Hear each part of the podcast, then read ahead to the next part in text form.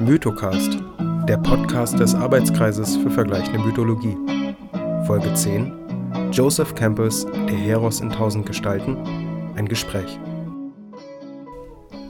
Im Mittelpunkt des heutigen Gesprächs steht ein Standardwerk der Mythenforschung. Der Heros in tausend Gestalten des amerikanischen Autors Joseph Campbell. 2022 erschien das Buch im Inselverlag in Neuübersetzung von Michael Bischoff. Grund genug für einen kleinen mythologischen Rundgang. Dafür haben wir Martin Weyers zu Gast. Er ist Künstler, Philosoph und Vorsitzender von Symbolon, der Gesellschaft für wissenschaftliche Symbolforschung.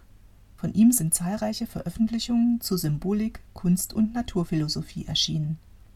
Zudem war er viele Jahre Koordinator des Mythological Roundtable Programs der Joseph Campbell Foundation. Das Gespräch führen der Anglist und Schriftsteller Elmar Schenkel, der Philosoph und Literaturwissenschaftler Sebastian Helm und die Historikerin Constanze Timm. Ich fange mal an, äh, weil ich ein bisschen länger hier auf dem Planeten weile und schon früher mit Campbell zu tun hatte. Äh, als ich in den USA war, da lief gerade die Serie mit Bill Moyers. Das hat ihn ja, da war er schon gestorben. Und er ist ja unheimlich berühmt geworden in den USA. Und ich habe dann, als ich dann nach Deutschland zurückkam, festgestellt, dass wenn wir äh, was Mythologisches in, in Seminaren gemacht haben, ich habe ja Literatur unterrichtet, englische, amerikanische, dass man dann, dass eigentlich alle sich dann auf Campbell bezogen haben. Also auch in Deutschland dann mit Zeitversetzung.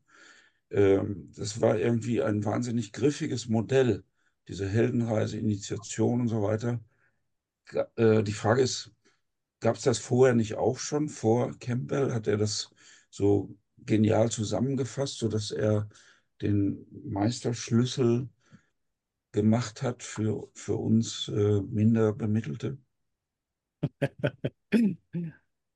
Ja, es haben natürlich etliche vorher auch schon daran ge geforscht. Also der, äh, der Wladimir Propp zum Beispiel ist auch so einer meiner Lieblinge. Den kennt ihr ja sicher auch mit der Morphologie des Märchens. Ich glaube, 1928 ist das erstmals erschienen.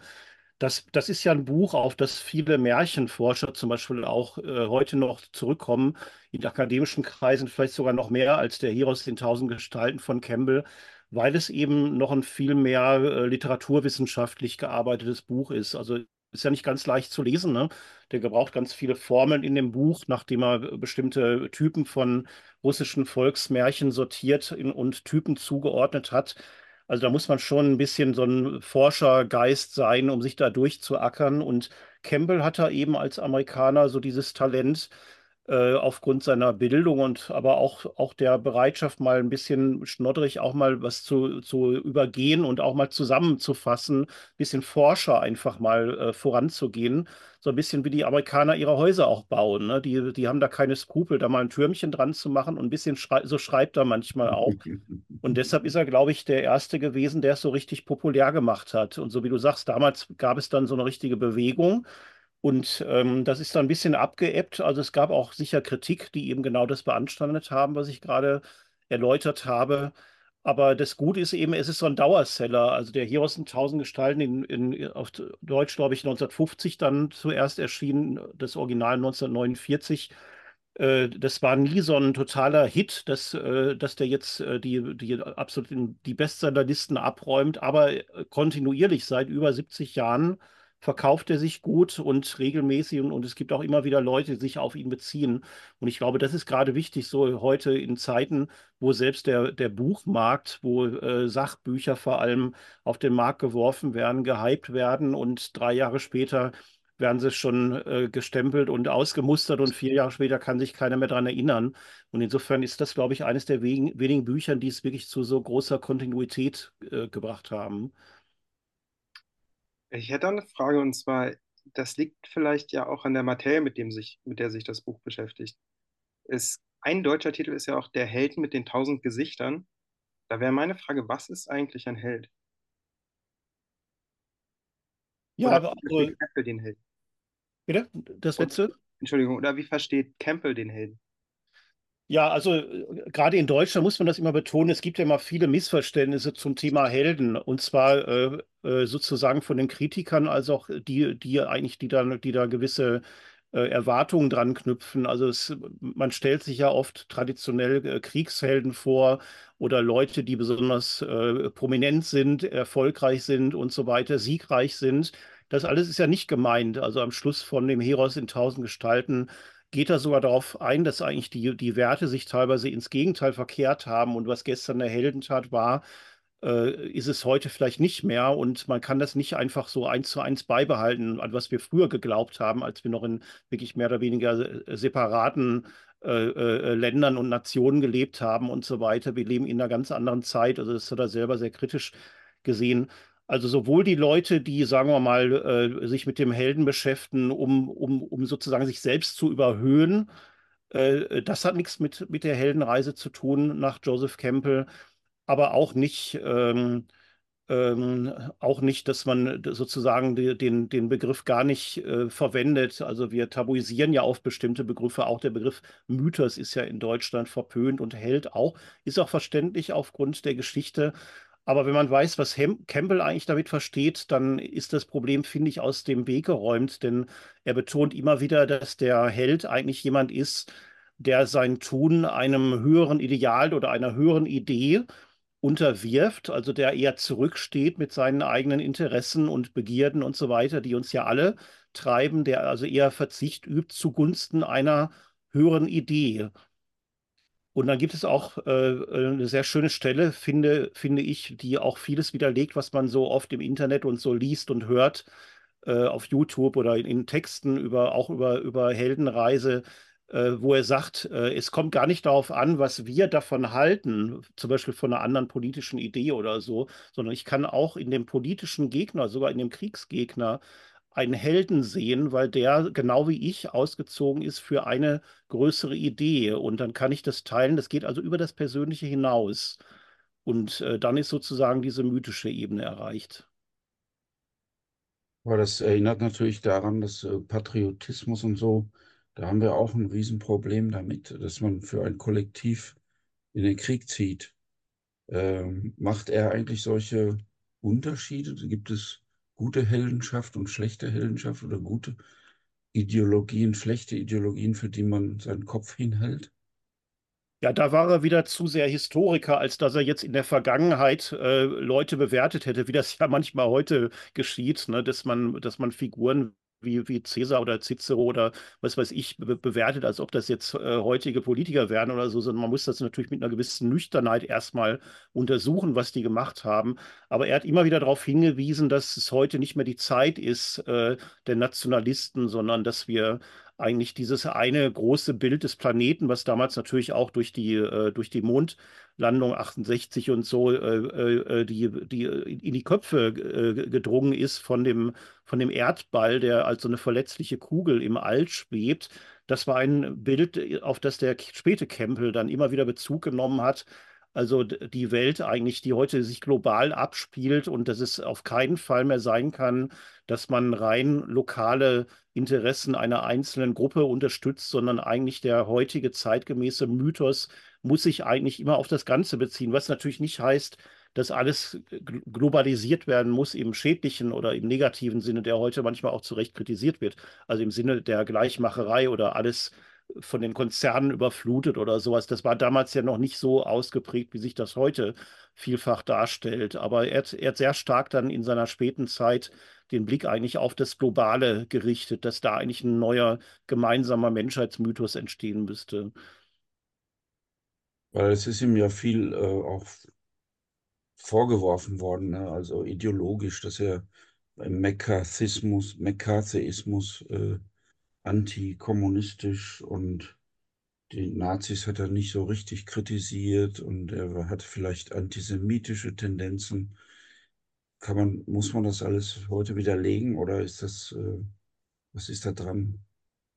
Also vom Kommunismus, er hat einen starken Wandel vollzogen. Also als junger Mann war er Kommunist.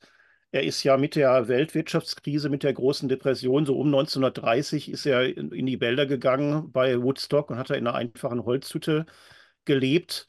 Ich habe das übrigens mal aufgespürt mit, mit Unterstützung von Steve Larsen, dem Biografen von Joseph Campbell. Der hat mir so einen Plan gezeichnet. Ich habe aber die Holzhütte nicht gefunden.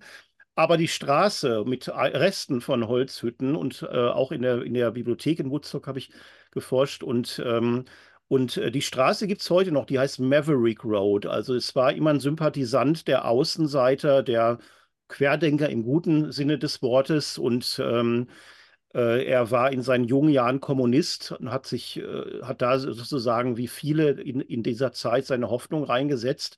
Und als er dann gesehen hat, äh, wie brutal dann teilweise diese Ideen dann durchgefochten wurden, ist er eigentlich zu so einem klassischen Konservativen geworden. Aber was er immer geblieben ist, ist ein Liberaler, auch nicht jetzt in dem wirtschaftsliberalen Sinne oder so, sondern in dem guten Sinne, äh, wie sie ja auch selten geworden sind. Und die es auch in allen Parteien gibt. Da habe ich mich auch mit vielen Amerikanern, die sich mit Campbell auskennen, darüber unterhalten, die es eigentlich in allen Parteien gibt. Also Leute, denen es einfach sehr wichtig ist, äh, dass man sozusagen dem Einzelnen seine Freiheit lässt. Und der letzte Punkt, den du angesprochen hast, also mich hat das natürlich auch interessiert, als ich angefangen habe, mich mit ihm zu beschäftigen. Das war aber wesentlich später, also äh, eher so 1990 ungefähr und ähm, oder noch später. Und ähm, dann hat mich das natürlich auch beschäftigt, zumal manche Autoren leichtfertig solche Vorwürfe erheben, Antisemitismus und äh, hat mich gewundert, weil er hat ja 40 Jahre lang eine Mädchenklasse an einem jüdischen College unterrichtet. Also ich glaube, die hätten ihm ziemlich Zunder gegeben, wenn er da als Antisemit aufgetreten wäre. Und ich habe aber tatsächlich alle ungeniert befragt. Ich habe ganz viele Leute getroffen, die ihn noch persönlich gekannt haben, Rebecca Armstrong, viele andere, die mit ihm befreundet waren und äh, die auch sehr ehrlich auch seine Schwächen und so äh, offenbart haben. Und kein einziger hat mir jedes, jedes jemals irgendwas äh, sagen können, was wirklich antisemitisch war. Es war eher so, dass er ein bisschen eine große Klappe hatte. Also er konnte mal Leute ein bisschen provozieren. Er hat dann, wenn er sich geärgert hat, so wie, er, wie wir vielleicht heute auch, also ich weiß nicht, wie ihr jetzt den Gaza-Konflikt, da kann man ja auch wieder von beiden Seiten drauf gucken. Aber da kann ja auch mal sein, dass man sich über den einen oder anderen ärgert. Und dann hat er auch schon mal ges gesagt, die sollte man alle auf den Mond schießen oder irgendwie sowas. Und das darf man natürlich heute nicht mehr sagen. Damals durfte man ja noch ungeniert frei äh, reden einfach, aber es gab dann Leute, die ihm das übel genommen haben. Aber wie das meistens ist, bei, auch bei Martin Luther King und vielen anderen großen äh, Männern und Frauen, also die Vorwürfe kamen erst nach seinem Tod raus. Das finde ich immer erstaunlich. Also vorher hat sich da irgendwie keiner getraut. Kann natürlich auch mit seinem Ruhm zu tun haben, der dann auch erst nach seinem Tod gekommen ist. Aber ich habe auf jeden Fall nie irgendwas an, ähm, an Beweisen dafür finden können oder auch, auch, an, an, auch, auch nicht an Anhaltspunkten. Also ich, äh, Entschuldigung, Sebastian, wenn ich noch weiter an der Stelle weiter. Ich habe gerade hier in dem Buch gelesen, mhm. kennst du das? Ja. Mhm. Da ist ja auch ein Kapitel drin und so, und er sagt, ja, der hätte bei seinen mythischen Studien eben die Bibel immer so ein bisschen abfällig behandelt, das Alte Testament. Er mochte wohl nicht Yahweh oder diese Art von Monotheismus und so. Vielleicht hat man das als Antisemitismus ausgelegt, ich weiß es nicht. Ja, ich, ich glaube, das war eine bestimmte Interpretationsweise, die er kritisiert hat, und zwar sozusagen für, für, die, für diesen jüdischen Stamm sozusagen war das ja angemessen, damals einen Stammesgott zu haben. Die haben ja sozusagen alles, was sie gemacht haben in der, in der Mythologie, Religion hat sich auf das eigene Volk, auf den eigenen Stamm bezogen. Das heißt, äh, so wie Campbell, wie ich ihn verstehe, ist es für den Stamm, das Volk, dann angemessen. Aber man kann das nicht mehr auf die heutige Zeit, wir hatten ja eingangs darüber gesprochen, übertragen. Heute muss sich die Religion öffnen, was ja auch im Monotheismus oft passiert. Und er hat manchmal sich ein bisschen lustig darüber gemacht. Er hat, er hat ein bisschen von, von, einer, von einem Kindergartenweltbild gesprochen, was, wie man das früher in der Antike hat. Er hat durchaus manchmal die Leute ein bisschen provoziert und äh, aber äh, ich glaube, die Grundkritik war einfach, dass sich so etwas weiterentwickeln muss und er hat ein großes Interesse an der Mystik in allen äh, Religionen gehabt. Und äh, ich, ich glaube jetzt nicht, dass das Judentum zu seinen Hauptinteressen gehört hat. Aber ich habe auch nichts, äh, er hat sich auch mit Martin Buber auseinandergesetzt und den mal in Vorträgen besucht, hat dann aber auch kritische Fragen gestellt aber nichts, was jetzt äh, einem persönlichen Angriff gleichkäme, sondern einfach eine lebendige Auseinandersetzung. Insofern mhm. habe ich das eigentlich immer mit großem Interesse verfolgt. Wir haben jetzt viel über Campbell als Person gesprochen. Ich würde noch mal zum Buch zurückkommen. Wie kann man, also was kann man sich jetzt, wenn man das überhaupt nicht mitbekommen hat, unter so einer Heldenreise nach Campbell vorstellen? Ja, ich würde erstmal erklären, dass es bestimmte Gemeinsamkeiten gibt, die man feststellen kann in Mythen und Märchen auf aller Welt. Und dann äh, stellt sich ja immer die Frage, wie ist es dazu gekommen? Gab es da Verbreitungen über die Ozeane? Wir wissen ja heute, dass die, dass die Handelswege viel früher schon befahren waren, als man das noch vor wenigen Jahrzehnten geglaubt hat. Eine andere Argumentation ist ja die, dass es äh, bestimmte psychische Merkmale gibt, bestimmte Grundsituation des menschlichen Lebens. Ne? Wir müssen alle erstmal, der, der Mensch wird ja als, äh, als völlig unreifes äh, Wesen geboren, anders als andere Säugetiere, die schon relativ weit entwickelt sind und in relativ kurzer Zeit flügge sind. Wir müssen also 18 Jahre lang oder so äh, äh, lernen, erwachsen zu werden und wie er manchmal ein bisschen krit akademisch kritisch festgestellt hat, wenn wir eine Doktorarbeit schreiben, werden wir vielleicht erst mit 30 erwachsen oder so, weil wir dann ins, auf eigenen Beinen stehen. Also auch da hat er gerne schon mal ein bisschen herumgefurzelt. Ähm, dann müssen wir lernen, äh, mit, mit, den, mit, äh, mit Krankheit, äh, Verlust, Tod klarzukommen und so weiter. Und das sind halt Sachen, die alle Menschen zu allen Zeiten miteinander verbunden haben. Und deshalb äh, liegt es ja nahe, auch zu argumentieren, dass äh, deshalb ähnliche äh, Strukturen in den Mythen und Märchen zustande gekommen sind. Und umgekehrt kann man, wenn man diese Verbindung aufzeigt, dann vielleicht auch aus einem Eskimo-Märchen oder aus irgendeinem ganz abgelegenen äh, Mythos etwas für das eigene Leben lernen. Und darum geht es Campbell, also nicht die Unterschiede zu betonen, was man auch machen kann. Er, er, er beugt sozusagen der Kritik vor, indem er schon am Anfang schreibt, ich möchte ja als kein, kein Buch schreiben, wo es jetzt um die Unterschiede geht, was auch in Ordnung ist. Das machen meistens die, die äh, akademischen Forscher, sondern mir geht es darum, eher auf die Parallelen hinzuweisen. Und da hat er eben so einen äh, Zyklus entdeckt, also eine, ähm, eine zyklische äh, äh, Station oder, oder die ein, ein Held, ein mythischer oder Märchenheld typischerweise durchläuft, äh, mit denen er eben viele Leute angesprochen hat. Kann man sich dann jedes Überwinden von menschlichen Schwierigkeiten als Heldenreise vorstellen? Ja, höchstens rudimentär. Ne? Es, es ist ja so, die, äh, wenn man jetzt sag mal, von der Grund, ähm, von der Grundidee ausgeht, das sind, das sind ja drei Schritte im Prinzip, nämlich dass, wenn man etwas erneuern will oder wenn man in eine Krise gestürzt wird, dann wird man erstmal abgesondert von der Gesellschaft. Entweder macht man das freiwillig, zum Beispiel wenn man eine Doktorarbeit schreiben will, oder aber das Leben macht das, indem man arbeitslos wird oder jemanden verliert, verliert einen äh, geliebten Menschen oder was auch immer dann kommt eine Phase der vielleicht Verzweiflung, Einsamkeit, Panik und Depression.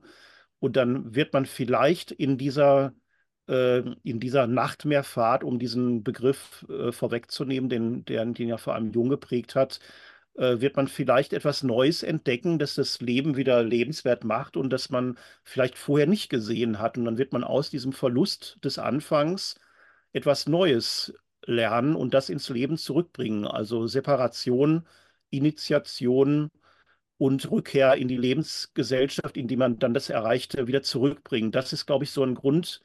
Äh, Topos, der auch universell ist und überall auftaucht. Und das ist sozusagen die rudimentärste Gestalt, die überall vorkommt. Und je spezifischer das jetzt wird, wenn ich sage, da kommen ganz bestimmte äh, äh, äh ähm, Motive drin vor, ähm, dann äh, gibt es natürlich auch zunehmend äh, Besonderheiten, die jetzt, äh, sagen wir, nicht in jedem Mythos vorkommen, sondern manche Geschichten sind eben ausschnitthaft, die, äh, die behandeln nur einige Themen besonders und es gibt dann wenige, die jetzt wirklich jedes einzelne Thema, Thema was Campbell oder, oder, oder auch Prop äh, behandeln, äh, wirklich thematisieren. Ich muss da unweigerlich jetzt an, äh, an Star Wars denken. Das ist ja so diese, diese klassische ähm, Heldengeschichte, einmal mit Luke Skywalker, Darth Vader, der mythischen Macht und so weiter. Mhm. Ähm, und ich meine, irgendwo mal gelesen zu haben, dass entweder George Lucas ein sehr großer An also Bewunderer von Campbell ähm, gewesen ist oder sich vielleicht sogar hat von ihm beraten lassen. Ich bin jetzt nicht ganz sicher, aber ähm, ist da, ist da was Wahres dran? Ja, ich habe mal den, den Bob Walter gefragt, also den Präsidenten der Joseph Campbell Foundation, für, für die ich ja lange Zeit gearbeitet habe und es teilweise immer noch mache. und ähm, äh, der mit Campbell äh, eng zusammengearbeitet, seine Bücher rausgebracht hat. Und äh, der, der hat erzählt, er wäre irgendwann mal von irgendeinem Treffen gekommen und hätte erzählt, ja, da war auch irgendein so Regisseur da und hat am Tisch gesessen.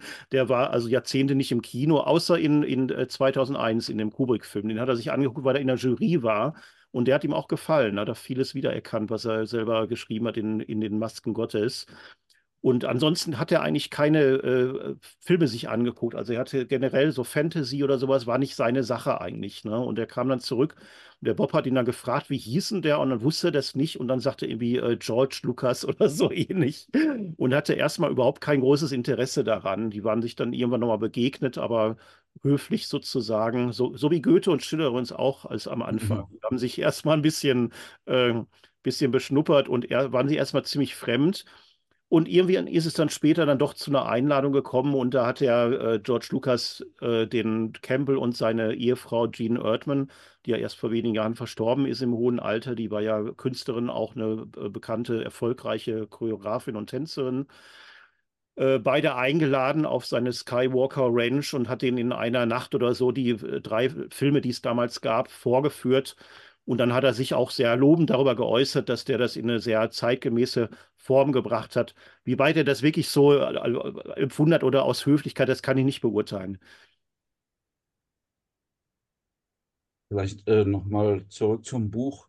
Ähm, wir reden ja darüber, weil du uns eine neue Übersetzung oder eine neue Auf Ausgabe vorstellst. Ist das der Grund, warum wir darüber reden? Ja, das müsst ihr ja eigentlich wissen. warum, ja, warum ich, äh, Konstanze weiß es besser. Ah ja, okay. Konstanze. Also ich habe diese Neuausgabe jetzt äh, tatsächlich im Berliner Dussmann gesehen und ähm, ja, ich habe mich da sehr gefreut. Also ich habe eine ältere Ausgabe hier bei äh, sozusagen ähm, bei mir und ähm, ich glaube, wir sind da einfach mal drauf gekommen, äh, Martin, dass du einfach vorgeschlagen hast, du wolltest mal eine Rezi äh, schreiben und dann habe ich irgendwann gesagt, komm, lass uns mal ein Interview darüber machen. Ja, stimmt. Für, für das Blog wollte ich ja. was schreiben, richtig genau. Also mhm. Äh, das war so, dass äh, die, die deutsche Ausgabe, die in 50er Jahren erschienen ist, von Karl König äh, übersetzt. Ich finde, es ist keine schlechte äh, Übersetzung, die ist in einer sehr gehobenen Sprache, aber teilweise auch ein bisschen unnötig kompliziert. Und das haben damals schon manche Leute gesagt, wobei das auch nicht das einfachste Buch ist, muss man sagen, von Campbell. Und ich hätte das auch damals weitergetragen und der Bob Walter hatte mir auch irgendwann mal gesagt, also darauf zurückkam, dass ich eigentlich so einer der Anstoßsteine war, der das ursprünglich ins Rollen gebracht hat. Also es ging über einen sehr langen Zeitraum von 15 Jahren oder so, dass wir darüber gesprochen haben, wir müssen nochmal eine neue Ausgabe herausbringen, hatte auch damit zu tun, dass die amerikanische Ausgabe mittlerweile sehr viel umfassender ist mit zusätzlichen Anmerkungen und Abbildungen. Also man hat das nochmal so ein bisschen zeitgemäßer aufgemacht. Und dann meinte man, dass vielleicht auch der Zeitpunkt gekommen ist, nochmal eine etwas neuere Übersetzung zu bringen da habe ich dann erstmal wieder zurückgewunken, weil ich mittlerweile ein bisschen Sorge hatte, äh, dass dann vielleicht schnell so eine flotte Übersetzung kommt, die so in dem üblichen äh, mündlichen Deutsch, wie das oft in so Sachbüchern ist, das, das, äh, das Buch ruiniert. Und dann haben wir aber das Glück gehabt, dass der Surkamp Verlag, also die äh, Mitarbeiterin sagte mir auch, das wäre ein bisschen so der Star-Übersetzer, äh, den, sie, den sie uns da äh, äh, zur Verfügung gestellt haben. Und ich muss sagen, er hat auch wirklich einen sehr guten Job gemacht hat sich auch nicht gescheut, manchmal auch äh, das ein bisschen anzulehnen an der anderen, alten Ausgabe, aber er hat insgesamt es doch viel besser lesbar gemacht und wenn ich mir mal so die Rezensionen im Internet durchlese, also es gibt doch einige Leute, die das auch so sehen und die Hoffnung ist eben, dass das Buch jetzt in der Neuausgabe vielleicht doch noch mal ein paar mehr Leser wiederfindet. Ja, vielleicht äh, allgemein zur deutschen Situation von Campbells Werken. Äh, die Masken Gottes, das war vier Bände bei DTV. Ne? Mhm. Was ist denn eigentlich, was würdest du als dein Hauptwerk bezeichnen? Ich habe bei ähm, Robert Elwood, hier in dem Buch habe ich gelesen, uh, The Mythic Image soll eigentlich sein bestes Buch sein. Ist ja eine Geschmackssache, aber was sagst du? Ja, das hat einen ganz anderen Charakter. Also The Mythic Image kam relativ spät da hat er die Idee gehabt, dass das Bildmaterial, was ja früher äh, in 50er Jahren gar nicht so möglich war, eine viel größere Rolle in dem Buch spielen sollte. Und das war ziemlich schwer, da zu einer Form zu finden. Da hat nämlich der Bob Walter damals äh, mitgearbeitet über einen holländischen Herausgeber. Und äh, und die wollten eben, dass sozusagen das Bildmaterial und der Text mehr gleichberechtigt nebeneinander steht. Und die hatten dann erst einen äh, Designer, der sozusagen das, das Wort ganz dem Bild untergeordnet. Das wollte er natürlich auch wieder nicht. Also die haben relativ lange an Konzept gearbeitet, wo die Bildtafel und der Text eben gleichberechtigt nebeneinander stehen. Insofern würde ich das durchaus auch als ein Hauptwerk bezeichnen. Der Heros in tausend Gestalten ganz sicher auch und die Masken Gottes ebenfalls. Das sind ja vier dicke Bände, die aber auch scharf kritisiert wurden. Übrigens damals, das sollte ja eine Mythologiegeschichte der ganzen Welt sein, also aller Völker, aller Zeiten. Und dann natürlich sofort die Fachexperten abgewunken und haben gesagt, das ist ja viel zu äh, äh, kurz und, und äh, der vereinfacht viel zu sehr und so weiter. Es gibt aber auch einige Kritiker aus in der frühen Zeit, die gleich gesagt haben, Moment mal, Jetzt hat das endlich mal einer gemacht. Damals gab es ja noch nichts in, in der Richtung. Heute gibt es viele Übersichtsdarstellungen. Aber damals gab es noch nichts. Und die haben dann argumentiert, das hat jetzt endlich mal einer gemacht, dass man wirklich mal so einen Rundumschlag über die ganze Mythologiegeschichte, Universalgeschichte der Menschheit sozusagen macht. Und insofern muss man da auch drüber hinwegsehen, dass dann ein paar Sachen einfach mal ein bisschen salopp vereinfacht drin sind. Ist uns angelehnt an Iliade auch äh, die Geschichte der religiösen Ideen. Ne? Ist ja im Prinzip ein ähnliches Werk und äh, Iliade wurde früher immer so ein bisschen, äh, die haben sich auch mal kennengelernt und äh, er hat ihn auch geschätzt und Campbell hat gesagt, Iliade macht im Grunde genommen das Gleiche wie ich, aber eher für ein akademisches Publikum.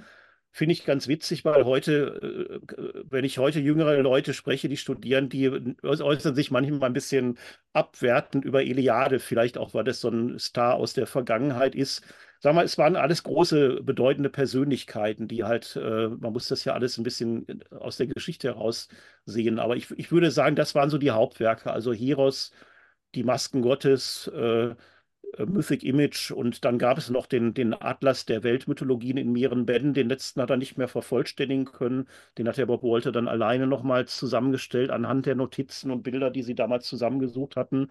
Dabei ist er dann gestorben. Das war sozusagen die späte Zeit, wo er aber weitergearbeitet hat mit diesem Konzept, das sie in äh, Mythic Image entwickelt hatten, dass also das Bild einen größeren Wert oder eine größere Rolle spielen sollte.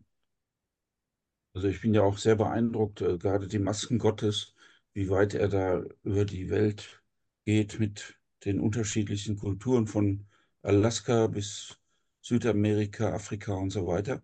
Äh, das ist für uns als vergleichende Mythologen ja hochinteressant. Deswegen ist, ist er eigentlich auch eine unserer Ikonen. Mhm. Äh, wo, wie hat er sich dieses Wissen eigentlich angeeignet? Das ist doch Wahnsinn. Ich meine, er konnte ja doch auch relativ viele Sprachen, glaube ich. Aber ja, er konnte einige Sprachen. Also er hat unter anderem Russisch gelernt, weil er eben äh, Dostoevsky und so lesen wollte. Er hat Sanskrit gelernt, weil er Sanskrit als die äh, spirituelle Weltsprache gesehen hat. Er Deutsch gelernt, weil er Deutsch als die Sprache der Philosophie gesehen hat. Davon mag man halten, was man will, aber er hat eben ganz eigenen Blick dadurch auch auf die Dinge. Und er hat 40 Jahre eben als College-Lehrer an diesem Mädchen-College äh, gelehrt. Und der Inhalt von, von ähm, Heros in tausend Gestalten ist im Grunde genommen das, was er die, äh, die Schülerin dort gelehrt hatte. Das sollte ursprünglich auch einen ganz anderen Titel haben. Das sollte heißen How to Read a Myth, also eigentlich eine Art Ratgeber für Künstler oder Leute, die irgendwie Mythen wieder lebendig machen wollen für unsere Zeit, dass man die nicht rein trocken als philologischen Stoff abhandelt, sondern natürlich basierend auf der Forschung das wieder für uns heute lebendig macht. Und insofern kann ich schon ganz gut nachvollziehen, dass er euch auch anspricht, weil ihr seid ja auch interessiert an so an, sagen wir mal, wissenschaftlicher Akkuratheit, dass man sich nicht einfach darüber hinwegsetzt, was nun mal äh, äh, erforscht ist und was die Forschung sagt, aber dass man darüber hinaus doch auch einen persönlichen Zugang findet. Ich denke, da hat seine Stärke gelegen. Warum sollte man denn das Buch denn heute noch lesen? Also, wenn wir uns auf den Helden mit den tausend Gesichtern beziehen. Ja, also, also die Frage stellt auch Bill Moyers eben am Anfang von, von, äh, von The Power of Myth, dieser Fernsehserie, die der Elmar am Anfang erwähnt hat. Ähm, und da sagt er so sinngemäß, äh, dass er eigentlich nichts davon hält, dass man, dass man äh, etwas lesen sollte, nur weil es angeblich wichtig ist oder so, Bestsellerlisten oder so, sondern wenn, wenn irgendwo ein Funke äh, überspringt, ne, wenn man, wenn man merkt, dass man, äh, dass es irgendwas mit dem eigenen Leben zu tun hat und man, man ist halt inspiriert davon, dann sollte man sich damit beschäftigen. Und das kann einem eben mit den Mythen passieren, weil ja die Mythen über unser normales Wissen hinausgehen, weil dort ja Dinge verarbeitet werden, die uns unbewusst sind und die sozusagen einen Teil unserer selbst spiegeln, den wir entweder verdrängt haben, so im freudschen Sinne, oder der vielleicht noch darüber hinausgeht im, im jungschen Sinne. Und deshalb ähm, lernt man, wenn man Mythen oder auch Märchen, ich lese auch immer noch gern Märchen übrigens, Volksmärchen, ähm, äh, Grimm und so weiter. Ähm, man kann sehr viel äh, über sich selbst lernen, indem man diese G Geschichten liest. Und gerade weil die vereinfachend sind, weil das Fantastische dort wie selbstverständlich eingewoben sind, aber eben nicht zu Unterhaltungszwecken, sondern eben äh, um bestimmte Dinge in, in eine Geschichte oder in ein Bild zu fassen, die man anders eben nicht ausdrücken kann. Das klingt nach einer sehr privaten Untersuchung von einem selbst. Hat das dann noch einen größeren Bezug zur breiteren Gesellschaft? Ja, ich glaube, die Untersuchung muss immer erstmal äh, über, über die eigene Innenwelt äh, geschehen. Denn wenn man, sagen wir mal, voreilig äh, äh in die Gesellschaft geht, dann hieße das ja, dass ich weiß, was für andere gut ist. Und da muss, muss man sich ja ein bisschen vorsichtig zurückhalten. Das ist ja etwas, was man immer von allen Seiten auch äh, in der Politik oder in der Pädagogik oder Soziologie sieht, wenn die Leute voreilig immer bestimmen wollen, was für, für die anderen zuträglich ist oder woran sich andere zu halten haben, dann hat man sozusagen den wichtigsten Schritt ausgelassen. Da haben wir im Grunde wieder diesen drei Schritt. Man muss sich erstmal in die Innenwelt zurückziehen, um etwas in sich zu entdecken. Und nur dann, wenn ich etwas für mich entdeckt habe, dann habe ich das Recht oder sogar die Berufung, vielleicht sogar die Pflicht, das dann auch anderen weiterzugeben. Ne? Insofern ist das eine ganz natürliche Reihenfolge. Aber du hast natürlich recht, Erd, äh, wichtig ist, dass man letztendlich nicht sich bloß selbst bespiegelt, sondern etwas zurückbringt. Und Campbell hat auch immer wieder betont, dass die äh, Rückkehr aus dieser Unterwelt sozusagen, in der man sich ja auch gemütlich einrichten kann. Ne? Ich ich sehe das bei euch auch. Wir, ich bin der Einzige, der jetzt keine Bücher im Hintergrund hat, weil ich genau in der anderen Richtung filme, aber ihr, ihr lebt alle und ich auch in solchen Höhlen von lauter Büchern und Bildern umgeben. Ne, da fühlt man sich auch irgendwann wohl und will dann gar nicht mehr. Ach, sollen die doch machen, was sie wollen und so weiter. Ne? Und das ist auch ein Fehler und das ist schwierig, in die Gesellschaft zurückzukehren. Und das hat er immer wieder betont, dass das eigentlich das, das Wichtigste ist. Und es wäre halt schade um die Erfahrung, die man macht, wenn man die bei sich selbst belässt und nicht äh, die, die eigentliche Aufgabe ist halt die Gesellschaft zu bereichen, egal ob man Künstler, Autor, äh, Philosoph, Wissenschaftler, Politiker oder was auch immer ist. Das heißt, du verlangst, dass wir unsere Bücher jetzt von den Regalen holen und verschenken an Leute, die nicht mehr lesen wollen. Ne? Nee, die, die Höhle ist ja wichtig, aber man, man muss sich ab und zu mal hervorwagen. Aber das, das machen wir ja gerade alle hier zum Beispiel in unserem Gespräch. Äh, ja, äh, du hast ja eben gesagt, dass er 40 Jahre an diesem Fra Frauencollege äh, gelehrt hat. Das ist ja interessant. Und denen die Heldenreise auch verklickert hat. Äh, ich erinnere mich, dass auch aus feministischer Seite Kritik kam, nicht nur an ihm, auch an anderen Mythologen, dass sie eben sehr stark für männliche Bedürfnisse und Orientierung geschrieben haben. Kann man ja auch verstehen, aus dem Patriarchat kommend und so. Äh, gibt es da Uminterpretationen, dass es auch, äh, gilt das auch für Frauen, diese Heldenreisen? Sind es auch Heldinnenreisen? Oder muss man da Unterschiede, kann man Unterschiede sehen? Ja, ich glaube, auch da hat er äh, einen großen Wandel vollzogen. Also in der frühen Zeit hat er meistens geantwortet auf die Frage, die natürlich kam, äh, was ist denn mit der Heldinnenreise? Da hat er dann erklärt, ja, die, äh, die Frau ist doch die Mutter des Helden sozusagen. Also das ist ja verständlich, wenn man jetzt historisch sich mit den Stoffen beschäftigt, die mal meistens aus männlicher Sicht entstanden sind. Ne, die Frau taucht da auf als, äh, als Mutter, als Göttin immerhin, als Liebhaberin, als Tochter oder so. Und aber ähm, über die Heldenreise haben die sich nicht so viel Gedanken gemacht, weil die ja eben die traditionellen Mythen erforscht haben. Und dann kam noch hinzu, dass er auch teilweise biologisch argumentiert hat. Also er hat gesagt, die Mädchen werden ja durch ihren Körper schon initiiert in der Pu Pubertät, während die Jungs ja relativ glimpflich davon kommen. Deshalb müssen ja Jungs initiiert werden durch kulturelle Initiation. Mädchen brauchen das nicht. Und da kann man sich vorstellen, äh, so logisch das jetzt auch für uns oder für, für drei von vier jetzt hier klingen mag, aber, aber natürlich haben die, äh, die Schülerinnen ihnen das nicht immer durchgehen lassen und in den 60er, 70ern hat er ja auch viele Hippies unterrichtet, die typischerweise zu seinem Publikum gehörten in Esselen und woanderswo. Die haben natürlich dann sehr kritisch zurückgefragt und wollten eine eigene Heldinnenreise sozusagen. Und eine von denen war zum Beispiel Maureen Murdoch, kann man auch nachlesen. Die war also gar nicht glücklich und zufrieden mit seinen Antworten.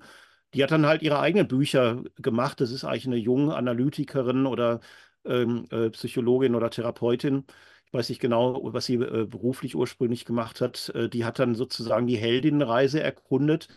Und das ist ja auch erlaubt, das dann weiterzuentwickeln. Ich finde, das sollte man auch nicht von einem männlichen Autoren erwarten. Ich wollte das auch nicht, sondern das müssen dann Frauen selber erkunden.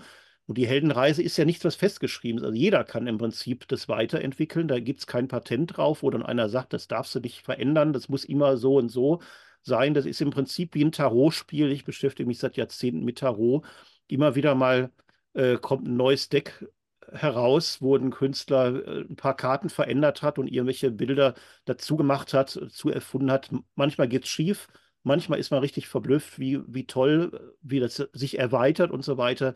Das ist ein lebendiges Spiel und das ist natürlich auch das, was Campbell von, äh, von akademischen Autoren unterscheidet, dass man dass er mit einem Bein sozusagen im, im Akademischen steht, aber mit dem anderen eben auch in, in der künstlerischen oder poetischen oder dichterischen Sphäre. Das heißt, der spielerische Umgang mit dem Material, der introspektive Umgang auch, das gehört alles dazu. Und ich finde, das sollte man äh, man kann, kann, ihn kritisieren, aber besser als Kritik üben ist doch dann einfach was Eigenes draus zu machen und ein Buch zu schreiben über die Heldinnenreise. Also die Marvel, entschuldige, ja. Ähm, die, die Marvel-Filme äh, tun ja da gerade an der Stelle und die Serien jetzt auch ganz, ganz viel, was jetzt so gerade so diese, ähm, was die Heldinnenreise angeht. Also da gibt es ganz viele Filme, ob das äh, jetzt zum Beispiel Wonder Woman zum Beispiel ist, äh, die so eine eigene Reihe dort bekommen hat, äh, wo man das natürlich auch ein bisschen prominenter dort äh, herausstellen will. Ähm, was was mir immer, wenn ich solche Filme schaue, und das ist ja nun im Kino weiterhin sehr, sehr, sehr, sehr populär auch, und ich sag mal, die Zuschauerzahlen sprechen da auch für sich. Ähm, manchmal äh, weiß ich gar nicht so richtig, wo, wo gehe ich jetzt wegen dieses Helden dann in, äh, ins Kino, der dann sozusagen so seine Reise dort unternimmt, oder gehe ich dann sozusagen zu, wegen des Anti-Helden dann eigentlich in, ähm, ins Kino? Weil ich sag mal so, das bedingt sich ja im Prinzip, Held und Anti-Held bedingen sich ja. Ähm, wo, also, äh, was macht denn dann so die Faszination eigentlich sozusagen von, äh, sozusagen von diesem Anti-Helden aus? Weil manchmal habe ich so das Gefühl, also äh, wir mögen alle Luke Skywalker zum Beispiel, aber der Vader, der ist sozusagen so immer noch on top. Ja, die ergänzen sich ja sehr schön. Ne? Also Luke Skywalker und sein Vater sind ja sozusagen eine Einheit. Er kennt ja sich selbst eben, eben wie das in, in, der Mystik auch ist oder eben auch im Mythos in, in seinem Vater und äh, es gibt ja auch diese unterschiedlichen Char Charaktere, den Draufgängertypen, den, den Han Solo und den etwas ungeschickten Helden am Anfang, der eher so ein bisschen an den Parzival erinnert, den äh, von Wolfram von Eschenbach. Und im, im Grunde genommen sind das ja alles äh, äh, ist ja eigentlich so gedacht, dass das nicht unterschiedliche Typen sind, sondern sozusagen Facetten des Ganzen, des, des Menschen sozusagen. Ne? Man, man, man projiziert verschiedene Facetten des Menschlichen in diese verschiedenen Figuren hinein. Und insofern haben die alle ihre Bedeutung. Und der Antiheld, zum Beispiel in jeder Komödie begegnen wir ja dem Antihelden. Und warum lachen wir darüber? Weil das ein, ein Held ist, der aber genau das Falsche immer macht und scheitert. Und uns der, der, der Superheld ist auch nochmal eine etwas andere Geschichte. Ich hatte vor vielen Jahren mal Kontakt, ich komme jetzt aber nicht gerade darauf, wie der Autor heißt. Der hat ein Buch geschrieben, The Myth of the American Superhero, und den hatte ich auch mal eingeladen zu irgendeinem äh, Symposium. Das, da wurde aber damals nichts draus. Und ähm, der auch sehr politisch argumentiert und ich finde auch überzeugend. Er sagt, das wäre immer der, der Myth of Redemption und äh, äh, wo es eigentlich darum geht, dass die, dass die Erlösung immer von außen kommt. Und äh, eigentlich ginge es doch in den, in den äh, eigentlichen Heldenmythen sozusagen, dass, dass da nicht so ein Superheld von außen kommt, sondern ähm, dass, dass der, Held, der Held eine Entwicklung äh, vornimmt. Ne? Man, man kennt das bei, bei Superman, ist ja, das ist ja eigentlich eine mickrige Figur im richtigen Leben.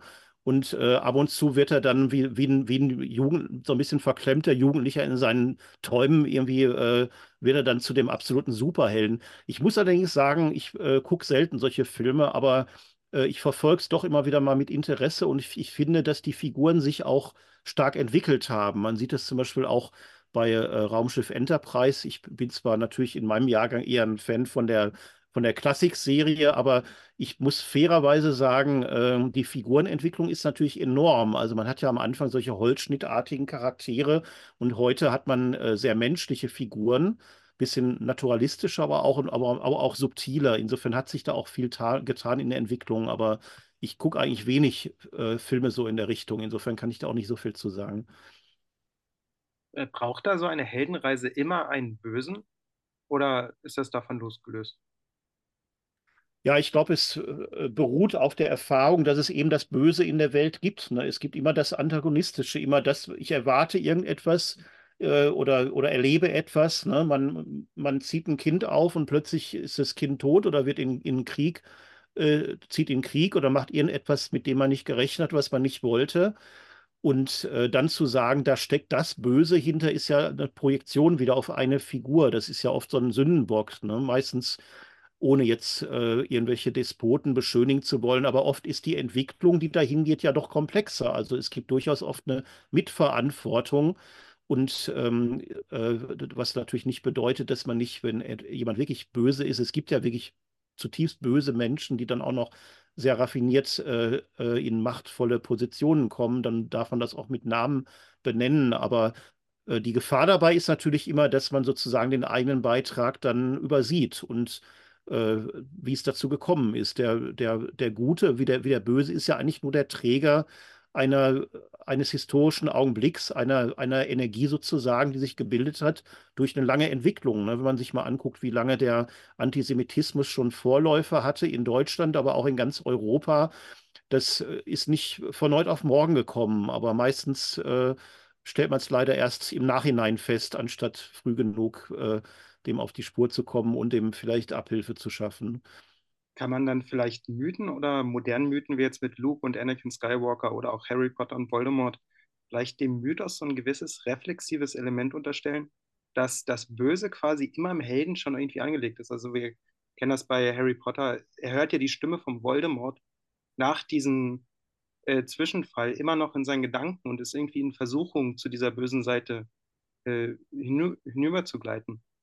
Oder auch bei der, dieser, dieser Hauszeremonie am Anfang des Films wurde er ja fast in das Haus Slytherin, was ja in der Rolle des äh, Buches und des Films quasi so mehr die, äh, des Bösewicht ist, reingesteckt. Also ich habe die Filme nicht gesehen. Ich kenne Harry Potter auch nur so in den Grundzügen. Hm. Ich habe das weder gelesen noch gesehen, ehrlich gesagt. Aber was du erzählst, klingt durchaus überzeugend, weil ähm, der Held muss ja das, was was er bekämpft, zumindest ansatzweise kennen. Wir alle kennen ja das, das Böse. Wir kennen Wut, wir kennen Egoismus, wir kennen Jezorn, wir kennen Egoismus, wir kennen Neid. Also in, in, in, in irgendeiner verdünnten Form hat es jeder mal erlebt. Und dann gibt es natürlich be besondere äh, Charaktereigenschaften oder Untugenden, die man vielleicht, äh, ne, es gibt einen, der cholerisch ist, der andere hat eher, eher, eher diese äh, diesen Charakterfehler oder so weiter. Aber ein bisschen muss man, kennt man alles und das ist eigentlich auch gut so. Wenn man das nicht kennen würde, da fällt mir gerade eine Szene ein, das habe ich aber vor Jahrzehnten gesehen, der, der, die Verfilmung von Umberto Eco, äh, Der Name der Rose. Da sagt irgendwann der, ähm, äh, äh dieser alte Mönch zu dem Jungen, als der äh, irgendwo mit einem jungen Mädchen im Heu verschwunden ist oder so, da sagt er so väterlich zu dem, äh, naja, äh, man, also er schimpft nicht, sondern er sagt, äh, wir, wir, wir äh, Männer Gottes, wir müssen auch ein bisschen davon äh, kennenlernen, von den Sünden der Menschen, sonst würden wir die ja gar nicht verstehen. Ich finde, das ist sehr klug und sehr weise eigentlich. Und insofern müssen wir natürlich auch ein bisschen das, das Böse auch kennengelernt haben, um es verstehen zu können. Das klingt ja auch alles sehr nach ähm, C.G. Jung, ne? Also, dass der Schatten immer da ist, dass wir alle einen Schatten haben, gegen den wir manchmal kämpfen oder den wir entdecken müssen, den wir integrieren sollen. Wie weit hat er sich an Jung orientiert? Die waren, glaube ich, befreundet auch, ne? Ja, er hat ihn mal besucht in Küstnacht und äh, die haben auch teilweise zusammengearbeitet auf den, auf den Seminaren, die die dort veranstaltet haben. Im Anfang vom Heros in tausend Gestalten ist er durchaus auch noch von Freud stark beeinflusst. Da geht es auch um die Versöhnung mit dem Vater und so weiter. Das sind so Aspekte, die er da später nicht mehr so stark verfolgt, Joseph Campbell, weil ja Freud eigentlich alles, was er aus Träumen Mythen, Märchen nimmt, das wird bei ihm ja pathologisiert. Also er nimmt es ja immer aus der Krankengeschichte heraus und ähm, äh, äh, sieht es sozusagen unter diesem Blickwinkel. Und bei Jung ist es ja eigentlich umgekehrt. Der Jung hat ja das eigentliche Interesse an, an, an diesen Tiefen, die eben Freud nicht gesehen hat. Also ich will jetzt Freud gar nicht negativ darstellen. Für mich beide ergänzen sich eigentlich sehr gut. Aber es kam ja zu diesem Zerwürfnis, was sich dann ja auch artikuliert hat in diesem berühmten Satz von, äh, von Freud, der dann zum, zum Jungen gesagt hat, äh, von, von, der, von der Schlammflut des Okkultismus gesprochen hat in Bezug auf die Religion, von der wir äh, die Leute befreien müssen, wir als Wissenschaftler. Also er hat dann sehr, sehr äh, stark diese, diese Fackel der Vernunft oder des Verstandes mit dem wir die Welt und die menschliche Psyche auszuleuchten haben, hervorgehoben. Und das war natürlich etwas, mit dem Jung überhaupt nicht leben konnte als ein Visionär. Er hat ja wirklich fantastische Erfahrungen. Das ist ja vor allem in diesen Büchern, die er mit seiner Sekretärin da zusammen herausgegeben hat und in seinem roten und schwarzen Buch und so weiter überliefert. Sollte man auch mal hinfahren, ist, äh, man kann das sehr schön vor Ort auch nachvollziehen in Küstnacht und am Zürichsee den hat er natürlich da, er hat sich ja so ein ganz eigenes Reich geschaffen, ne? in, in Steine rein äh, äh geschnitzt und so weiter. Und er, er, war also wirklich ein richtiger Mythenschöpfer eigentlich, der Jung. Und damit war er natürlich dem Campbell eigentlich näher als Freud, der so ein bisschen immer diesen kühlen Blick des Analy Analyst, äh, äh, Analytikers aufrechterhalten hat. Der Jung hatte ja auch auch wie Freud, ich meine, die Mythenforscher haben auch einen engen Bezug zur Literatur, haben wir ja eigentlich auch in unserem Verein. Äh, und der Campbell hat ja auch von der Herkunft her, der hat ja äh, Literatur auch studiert. Ne? Also, und dann später Thomas Mann und James Joyce waren so seine großen Helden in der Mythologie der Literatur. Kannst du da was zu sagen, zu, zu seinem Verhältnis zu Joyce und Thomas Mann oder anderen? Ja, also er ist aufgewachsen eigentlich eher in einem religiösen Umfeld. Also es war so ein Geschäftsmann, sein Vater, und ähm, hat dann erstmal angefangen, Biologie zu studieren und hat dann am eigenen Leibe erfahren, wie, äh, wie man sozusagen zerrissen wird zwischen den Welten, ne? zwischen der äh, Schöpfungslehre, die eben ja bis heute gerade in den USA in gewissen Kreisen eben wortwörtlich aufgefasst wird und der Evolutionslehre und natürlich hat er sich immer an der, an der Wissenschaft orientiert, aber sehr runtergelitten, hat dann eben umgesattelt, hat angefangen, provenzalische Literatur, die Troubadour zu studieren und ist auch eine Doktorarbeit auf dem Gebiet angegangen. Es wurde ihm dann aber zu eng und er hat dann in, in, äh, also in Paris studieren, ist dann nach München gegangen, hat dort einige Lehrer gefunden, die er sehr geschätzt hat und hat da dann auch seine Liebe äh, zur deutschen Philosophie und Literaturgeschichte kennengelernt der Bezug zu James Joyce ist natürlich auch durch seine Herkunft, äh, durch seine irischen Wurzeln begründet. Aber ich denke, Thomas Mann und James Joyce waren ja beides Dichter, Schriftsteller, die auf eine sehr anspruchsvolle Weise ihre Zeit in Romanen und, und äh, in, in, in Dichtung übergeführt haben und trotzdem noch die alte Welt auch. Also irgendwie haben die es geschafft, das zusammenzubringen, das muss man erstmal schaffen. Ich, das haben nicht viele geleistet von seinen Zeitgenossen und deshalb hat er sicher für die beiden eine besondere äh, Wertschätzung gehabt. Also natürlich eher die mythologischen Romane, also im Zauberberg fängt das ja an bei Thomas Mann, dass er sich sozusagen diesen mythologischen Stoffen zuwendet, dann in Josef und seine Brüder, übrigens äh, vor, vor wenigen Jahren jetzt erst in einer großartigen Neuausgabe von Dieter Borchmeier, den wir auch schon bei Symmelon hatten, herausgegeben, kommentiert mit Jan, von Jan Aßmann und Borchmeier. Und ähm, äh, es sind natürlich vor allem diese mythologischen Werke, die ihn angesprochen haben. Während Joyce, muss ich sagen, habe ich mich immer schwer mitgetan. Also ich habe natürlich größten Respekt vor ihm, aber er ist ja teilweise sehr kryptisch. Aber er hat ihn auch äh, zu dem Monomythos äh, inspiriert. Der, äh, das kommt ja in Finnegan's Wake vor, ganz kurz erwähnt. 1939 erschienen, also zehn Jahre vor Campbells Heros-Buch. Und äh, insofern hat er ihn auch mit inspiriert zu diesem, zu der Heldenreise, die ja damit gemeint ist, mit dem, diese, diese zyklische Heldenreise, über die wir gesprochen haben, mit dem Monomythos. Natürlich auch Ulysses, ne, die Odyssee. Mhm. Sind diese Gedanken eigentlich in der jetzigen äh, Landschaft weiterentwickelt worden oder steht das abgeschlossen für sich da und zieht jetzt nur noch Interesse von, von so Randgruppen oder von besonders Interessierten an? Ja, ich würde sagen, äh, diese großen äh, Persönlichkeiten der Vergangenheit, die hatten natürlich, äh, sagen wir mal, die, hatten natürlich ihre eigenen Erschwernisse, aber sie hatten natürlich auch den Vorzug, dass sie zu den ersten gehört haben, die damals in dieser Weise dran gearbeitet haben. Ne? Insofern, also ich würde neben, ähm, neben Campbell und Eliade und Jung vor allem auch noch Heinrich Zimmer und auch noch einige andere nennen. Also der große äh, der große Indologe, dessen nachgelassenes Werk, der ist ja schon mit etwa 50 Jahren überraschend gestorben an der Lungenentzündung und Campbell hat dann auf Bitte der Witwe hin dessen nachgelassene Werke anhand von Notizen herausgegeben und dann aus den wenigen geplanten Wochen oder Monaten wurden dann zehn Jahre, die er mal als die besten seines Lebens bezeichnet hat, weil er da am besten, am meisten gelernt hat eigentlich über den Mythos. Also es waren schon besondere Persönlichkeiten, aber deshalb denke ich, hat man es heute schwer, äh, herauszustechen. Es gibt ja nur einige ganz wenige Forscher, wie, wie zum Beispiel Jan Assmann, die, die, die eigentlich so jeder kennt und die auch so dem normalen Feuilleton-Publikum bekannt sind, äh, die sich normalerweise eher an den Bestsellerlisten orientieren. Aber darum geht es ja eigentlich auch nicht im Eigentlichen, sondern das Wichtige ist ja, dass es weitergeführt wird. Und ich habe das überall beobachtet, zum Beispiel in den USA im Pacifica Graduate Institute in Santa Barbara, da, was der Campbell noch mitbegründet hat. Seit Jahrzehnten kann man da Mythologie studieren, was manche, was die meisten als Aufbaustudium machen, nachdem sie schon irgendwas Psychologie oder was Geisteswissenschaftliches studiert haben. Da waren, als ich da war, schon weit über 100 äh, Doktorarbeiten in, entstanden. Es müssen mittlerweile ein paar hundert sein, also vergleichende Mythologie mit Tiefenpsychologie. Ähm, ab und zu gibt es ja Leute, die sich einen Namen machen, wie zum Beispiel die äh, Religionswissenschaftlerin Karen Armstrong oder so, die nochmal ein bisschen vom äh, äh, äh, Bekanntheitsgrad her herausfallen. Aber das ist ja nicht das, worum es geht, sondern äh, es ist eine Kollektivleistung, finde ich, und die äh, setzt sich durchaus fort. Also ich finde, dass es eine sehr lebendige Auseinandersetzung ist.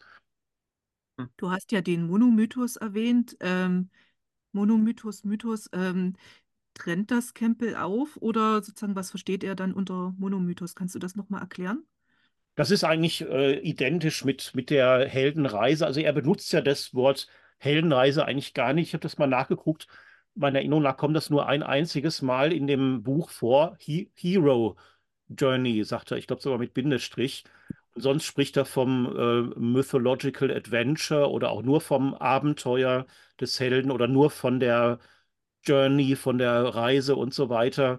Und äh, aber dem Monomythos hat er ein ganzes Kapitel oder einen ganzen Abschnitt gewidmet. Aber es ist halt damit gemeint, so, sozusagen das, was sich herausschält oder hier herauskristallisiert, wenn man das Zufällige wegnimmt. Also finde ich auch immer sehr hilfreich, die, äh, die äh, Terminologie, die, die etwas veraltete, natürlich Terminologie von Adolf Bastian, dem Begründer des äh, Völkerkundemuseums in Berlin, der von Elementargedanken und Völkergedanken gesprochen hat, weil er sehr früh schon im 19. Jahrhundert noch gesehen hat, dass es bestimmte Grundmotive gibt, die äh, die Mythologien der Welt verbinden.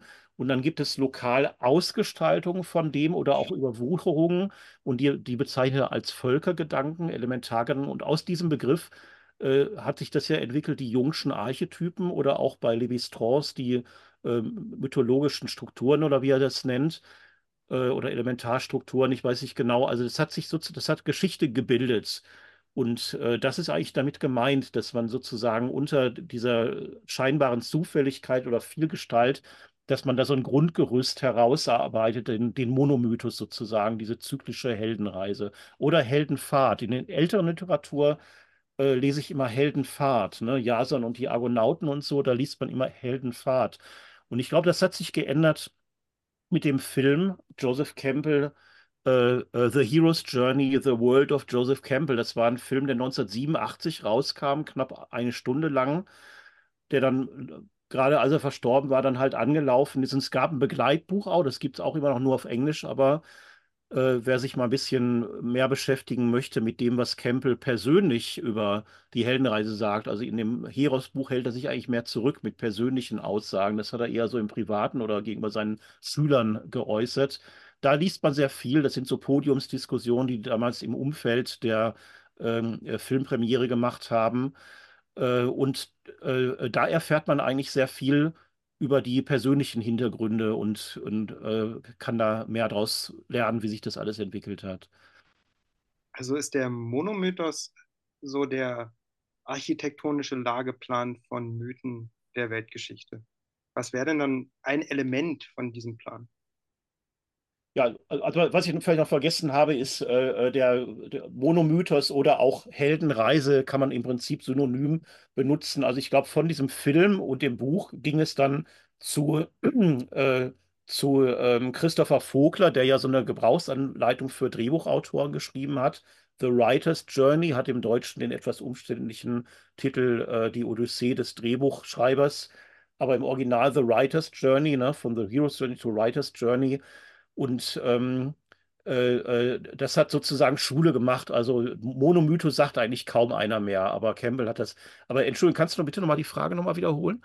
Also ich verstehe Campbell jetzt so, dass er die Mythen und die Geschichten der Weltkulturen verglichen hat und die Gemeinsamkeiten dann identifiziert hat und die in ein System gebracht hat. Mhm. Und das kennt man ja auch aus Creative Writing Courses. Da ist ja dieser, diese, dieser, dieser Hero's Journey, wie man ja auch sagt, quasi äh, wird, wird als Patentrezept für eine gute Geschichte verkauft. Mhm. Und wie kann man sich da, also was sind da so diese, die Elemente, aus denen diese Heldenreise, dieser Monomythos zusammengesetzt ist? Ja, also mir persönlich ist das ein bisschen zu schematisch, wobei ich schon großen Respekt vor der Leistung von Christopher Vogler auch habe. Also der hat das in ein sehr anschauliches äh, äh, äh, Konzept übergeführt mit zwölf Stufen, die der Held durchreist. Ganz oft übrigens liest man im Internet oder auf, auf YouTube die zwölf Stufen nach Joseph Campbell, die gibt es überhaupt nicht. Manche sagen dann ja 17 Stufen, aber eigentlich gibt es überhaupt keine Stufen bei ihm. Es gibt so ein Diagramm, wo, wo verschiedene Sachen bezeichnet werden, die passieren können. Zum Beispiel die Nachtmeerfahrt, die Reise im Bauch des Walfischs und so weiter, die Versöhnung mit dem Vater, mit der Begegnung mit der Göttin und so weiter. Äh, aber das sind alles Sachen, die passieren können. Das ist nicht so, so eine Stufenfolge. Und das hat der Christoph Vogler entwickelt, aber als ein dramaturgisches äh, Modell, das nicht um das Aristotelische abzulösen, aber ergänzend dazu als Gerüst, das sich Autoren anschauen können, weniger jetzt äh, äh, künstlerische Autoren, die ja meistens doch doch die Nase rümpfen über solche Gebrauchsanweisungen.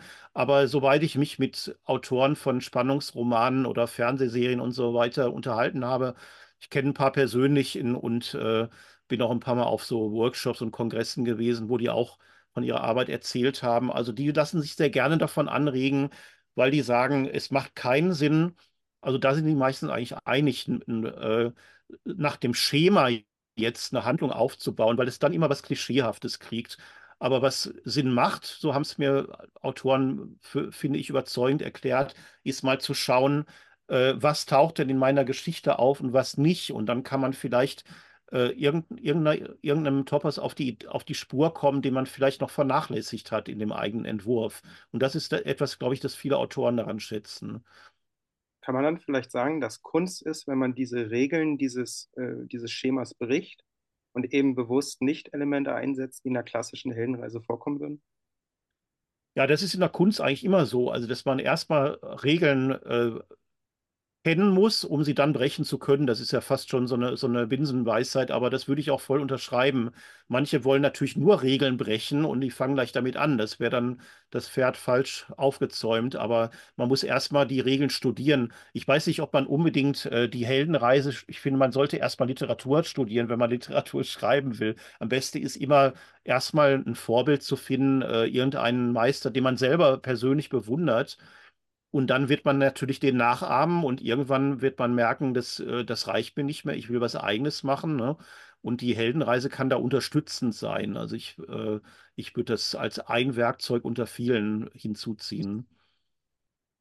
Das Wort Monomythos hat ja auch ein bisschen so einen Beiklang von monoton, ne? dass, äh, dass es ein bisschen langweilig wird, wenn in der ganzen Welt immer wieder dasselbe erzählt wird. Hatte er eigentlich Vorlieben im Bereich der Mythologie? Ich erinnere mich, dass er Krishnamurti mal auf dem Schiff kennengelernt hat, diesen, den man für den Messias verkauft hat, den Inder, 1928 oder so, und dass er dadurch auch auf indische Mythologie ganz scharf wurde. Dann war er auch in Japan und China. Hat, hat er bestimmte Mythologien, die ihn besonders angesprochen haben? Ja, den Krishnamurti hat er zufällig getroffen auf einem Schiff, wo er damals noch mit seinen Eltern nach Europa gereist ist und ist irgendwie mit dem ins Gespräch gekommen und äh, wusste gar nicht richtig, wer das ist. Und der hat ihm, ihm ein Buch in die Hand gedrückt und wurde dann zu einer Art Mentor. Und also, obwohl er später, glaube ich, gar keinen Kontakt mehr hatte, das wüsste ich jetzt zumindest nicht, aber zumindest gab es diese denkwürdige Begegnung. Und äh, was sie jetzt genau in ihm ausgelöst hat, kann ich nicht sagen, aber eine be besondere Affinität hat er durchaus zu Japan gehabt. Ich glaube, was ihn, er, die Gene Erdmann ist auch teilweise dorthin gereist und hat dort Aufträge gehabt. Und er ist dann hinterhergefahren, hat den ersten Band von Masken Gottes schnell zu Ende geschrieben, um, um sich auf die Reise machen zu können. Und ähm, ich, ich glaube, er hat geschätzt, dass die ihre Kultur trotz dieser Modernisierung, ne, wenn man, ich, ich bin noch nie da gewesen, überhaupt noch nie in Asien, aber man, man, man kennt es ja aus den Berichten, auch von den Bildern, dass die es trotzdem schaffen, inmitten dieser modernen Welt ihre Kultur zu bewahren und äh, mit einer großen Würde auch. Ich glaube, das hat er sehr geschätzt an denen und äh, eine besondere Affinität hat er sicher zum Hinduismus und zum Buddhismus und ich glaube, das kommt von diesen großartigen äh, kosmologischen Bildern, äh, äh, die dort bereitgestellt werden. Also wenn wir nochmal darauf zu sprechen kommen, auf die Bibelmythen, also wo er sich ein bisschen kritisch äußert über den Schöpfergott, so wie er das eben kennengelernt hat. Man muss auch immer ein bisschen äh, mildernd sagen, auch wenn man jetzt über Richard Dawkins oder so jemand spricht oder, oder, oder ähm, äh, Carl Sagan oder so, die teilweise sehr, sehr äh, äh, äh, sehr polemisch auch gegen Religion gesprochen hat. Man muss sich immer vor Augen führen, dass die natürlich immer konfrontiert sind mit den Fundamentalisten dort. Und das ist ihm natürlich auch nicht anders er, ergangen. Und dann in, es gibt ja dieses schöne Bild, wo der Brahma, diese, dieser Schöpfergott, gar nicht der Urgott ist, sozusagen, wie dieser, dieser, dieser Architektengott, ne, den man sich im Mittelalter vorgestellt hat, sondern wo der auf dieser Lotusblüte sitzt. Ne, der Lotus wurzelt im, im Schlamm eigentlich wächst da draus und das ist eigentlich der, der Nabel des, des Vishnu, also nochmal einer transzendenten Dimension dahinter. Und ich glaube, solche Bilder, die haben ihn sehr angesprochen. Und als ich das Buch nochmal wieder gelesen habe, war ich doch erstaunt, wie viele dieser buddhistischen und hinduistischen Bilder er dort anführt und die auch ohne weiteres auf andere Mythologien überträgt. Da habe ich dann teilweise auch ein bisschen die Kritik nachvollziehen können, weil das ist natürlich immer ein bisschen die Frage, steckt das dann wirklich, kann man sagen, der, der Mythos, wenn ich irgendeinen Hawaii-Mythos äh, zitiere, wo, wo ein paar Motive drin vorkommen, dass das eben nur das Fragment ist, aber eigentlich ist genau das Gleiche gemeint wie in dem Hindu-Mythos, der dieses fantastische kosmologische Bild eröffnet. Das ist immer eine, also es ist eine faszinierende Diskussion, aber natürlich ist es letztendlich nicht nachweisbar. Und ich glaube, das ist das, wo manche auch Anstoß genommen haben, was ihn so was zugleich auch inspirierend macht. Insofern muss man einfach damit umzugehen wissen. Also ist das vielleicht auch ein bisschen eine Warnung, wenn man das Buch liest, dass es dazu verleiten könnte, jetzt Mythen anderer Kulturräume ihres Reichtums dadurch auch etwas zu berauben, weil man selbst das Ganze dann in einem Schema verstanden sieht und nicht mehr in dem speziellen Kontext, in dem der Mythos in der Kultur entstanden ist. Ja, also die Gefahr besteht immer, aber, aber warnen würde ich die Leute gar nicht. Ich würde viel, viel mehr ermutigen, äh, weil ich finde, ähm, ich finde, es wird viel zu viel äh, gewarnt, sich einfach mal auf etwas einzulassen. Also du hattest ja vorhin gefragt, was kann uns heute noch an dem Buch fesseln?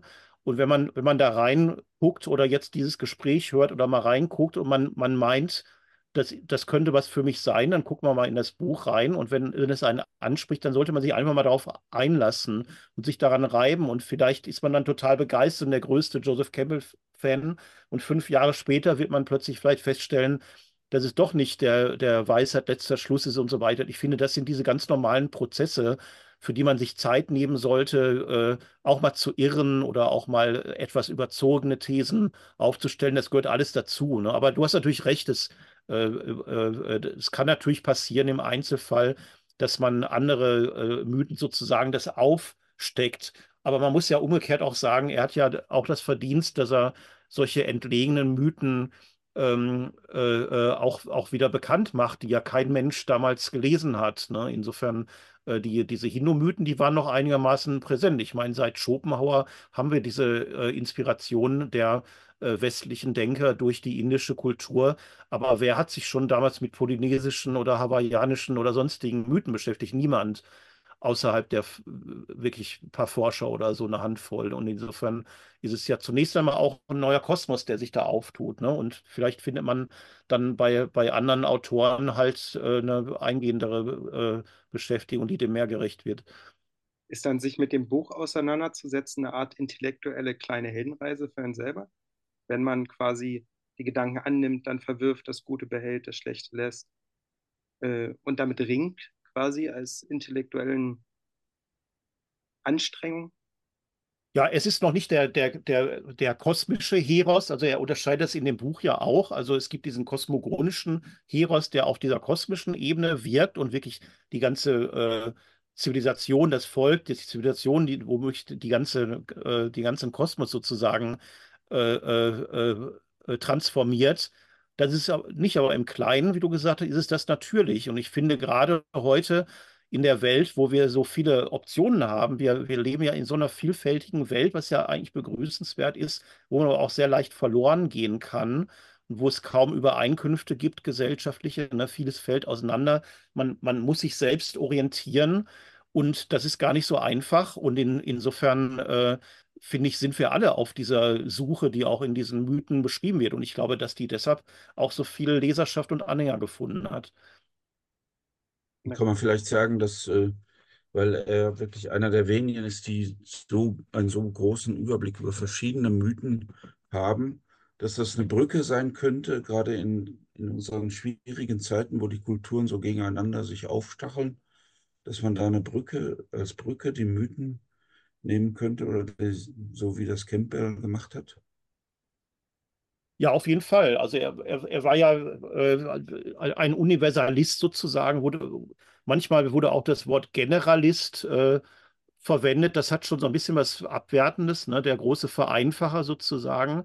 Aber vereinfachen ist ja zunächst einmal nicht schlecht, wenn man, wie du sagst, eine Brücke herstellen will ich kann nun mal nicht äh, auf allen Gebieten äh, ein Experte sein. Ne? So äh, wie man das noch von Leonardo sagt, Universalgenie, wer kann das schon von sich behaupten? Also man kann heute für ein oder zwei Gebiete Experte sein.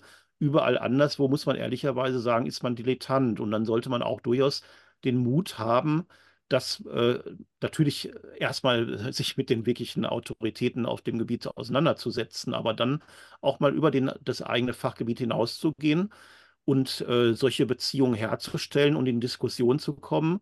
Und das ist ja auch der Grund, warum wir zum Beispiel Symposien machen in, in eurem Mythenkreis und auch bei uns bei Symbolon, um mit äh, Leuten aus anderen äh, Domänen und möglichst natürlich auch aus anderen Kulturkreisen ins Gespräch zu kommen.